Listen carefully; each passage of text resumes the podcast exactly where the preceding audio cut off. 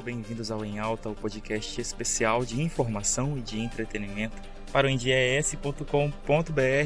Eu me chamo Lon Ribeiro. Hoje tenho aqui uma convidada especial, Renata Alves. Ela participou do, da última live em DES, na última quarta.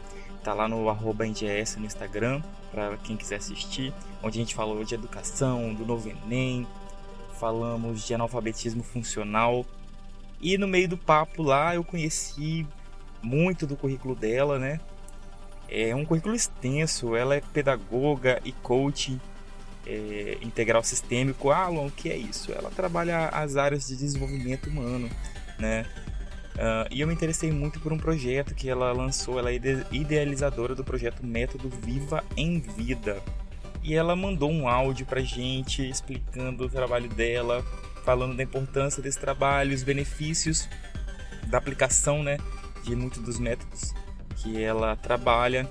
Gostei de um muito legal chamado Mindfulness, um nome complicado, mas feito para descomplicar. Muitas vezes a gente na nossa vida pessoal, acadêmica ou profissional, nós temos muitas indecisões, muitos medos, muitos receios, muitas vontades, né? muitos, muitos desejos a serem realizados, muitos planos.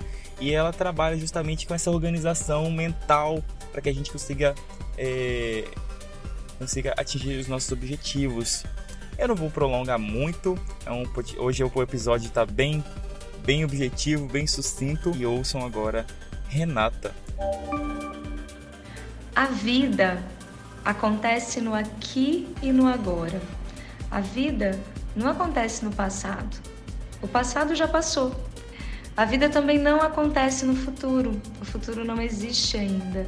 A vida acontece no estado de presença. O nome disso, desse estado de presença, se chama mindfulness.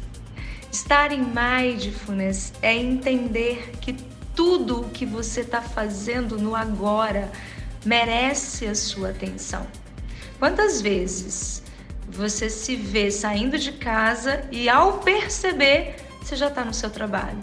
E você se diz assim, e você se pergunta assim: caraca, como é que eu cheguei aqui?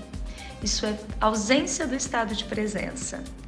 E quando nós estamos distantes desse estado de presença, consequentemente nós estamos distantes de nós mesmos. E aí fica a questão: quanto mais longe de mim, quanto mais longe você fica de você, mais distante você fica do controle da sua vida e da sua existência. Mais distante você está da sua essência. O estado de presença também tem uma outra é, vantagem muito grande, que é perceber o mundo que gira dentro de você e o mundo que está à sua volta.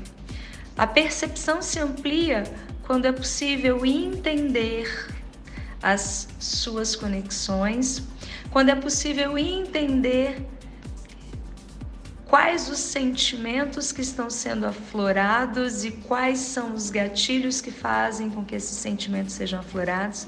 Ou seja, o estado de presença te faz entender a vida, te faz também viver em vida. e viver em vida é algo que faz muito sentido para mim. Durante muito tempo eu fui uma morta-viva. Durante muito tempo. Tipo, 43, 44 anos da minha vida. É, desses, desse período, 29 eu dediquei à educação. Fui muito feliz. É, foi uma escolha. Mas chegou um dado momento em que aquilo se tornou algo tão forte, tão pesado, a ponto de que eu saía de casa às seis e meia da manhã, voltava às 11 horas da noite. Na ocasião, diretora de uma instituição de ensino, professora de uma outra instituição, é, professora de pós-graduação, professora de MBA, fazia tudo, fazia, fazia, fazia, fazia, mas não me percebia não me sentia, não dava valor, de fato, a quem eu era em essência. E quando isso acontece, a gente vai descartando aquilo que é importante. naquela ocasião, eu descartava o meu casamento, eu descartava e negligenciava a presença, o estado de presença com meu filho, eu descartava uma série de coisas dentro dos meus pilares da vida e só olhava para o profissional.